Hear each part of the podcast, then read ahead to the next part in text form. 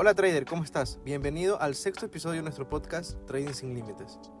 En el episodio de hoy hablaremos sobre un tema que es muy importante para muchas personas que se han aventurado en el mundo del trading, pero que no han tenido éxito en su empeño. A menudo escuchamos historias de traders que han ganado grandes sumas de dinero en muy poco tiempo, lo que nos hace pensar de que el trading es una forma muy fácil de ganar dinero.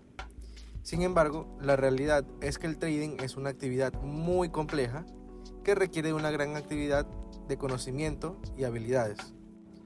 Hay muchas razones por las cuales las personas no son rentables dentro de este mundo y en este podcast exploraremos algunas de ellas. Tengo cuatro puntos claves que a mi consideración y en toda mi experiencia es lo que nos ha permitido llegar a la rentabilidad. Estas son disciplina, educación, un plan de trading sólido y siempre buscar apoyo. En el primer punto, que es la disciplina, sabemos que el trading requiere de una gran cantidad de disciplina y autocontrol. Muchos traders nos dejamos llevar por nuestras emociones, como el miedo o la avaricia, lo que puede llevar a decisiones impulsivas y perjudiciales para sus operaciones.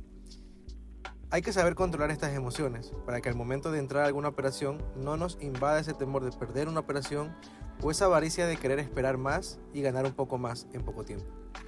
Hay que saber cuándo tomar ganancias y cuándo saber aceptar las pérdidas. Siempre y cuando sepas que estás haciendo y que estás haciéndolo de la manera correcta. Es importante recordar que el trading implica un alto grado de riesgo y falta de educación y conocimiento también puede ser un obstáculo para los traders.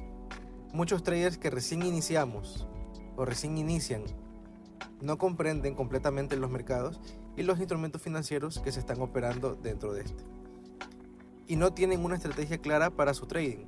Entonces, sin un conocimiento adecuado, es difícil tomar decisiones informadas y rentables. Por eso siempre busca conocimiento nuevo, siempre va a haber algo más que necesites aprender. Busca cursos, practica, busca talleres que te servirán de mucho en tu carrera como trader. Yo en lo personal he tomado muchos cursos y es normal que hayan muchas personas que venden humo, que el contenido por el cual estás pagando o el servicio por el cual pagaste no es el que realmente esperabas, pero es normal, es parte del proceso y si no paras de buscar de seguro no encontrarás. Entonces mi, mi recomendación es que busques y seguro encontrarás al mentor indicado a tu operativa y a tu manera y estrategia de operar. Te lo digo porque sé cómo se siente el no tener un mentor correcto a tu estrategia, alguien que no está ahí para poder apoyarte cuando lo necesitas, pero sin embargo nunca paré de buscar hasta poder encontrar el que realmente necesitaba. Y esto puede pasar al siguiente punto, que es buscar apoyo. El trading puede ser una actividad muy solitaria. Muchos de nosotros podemos sentirnos aislados y estresados por la presión de tomar decisiones y obtener ganancias. La falta de apoyo emocional puede hacer que el trading sea aún más difícil y menos rentable.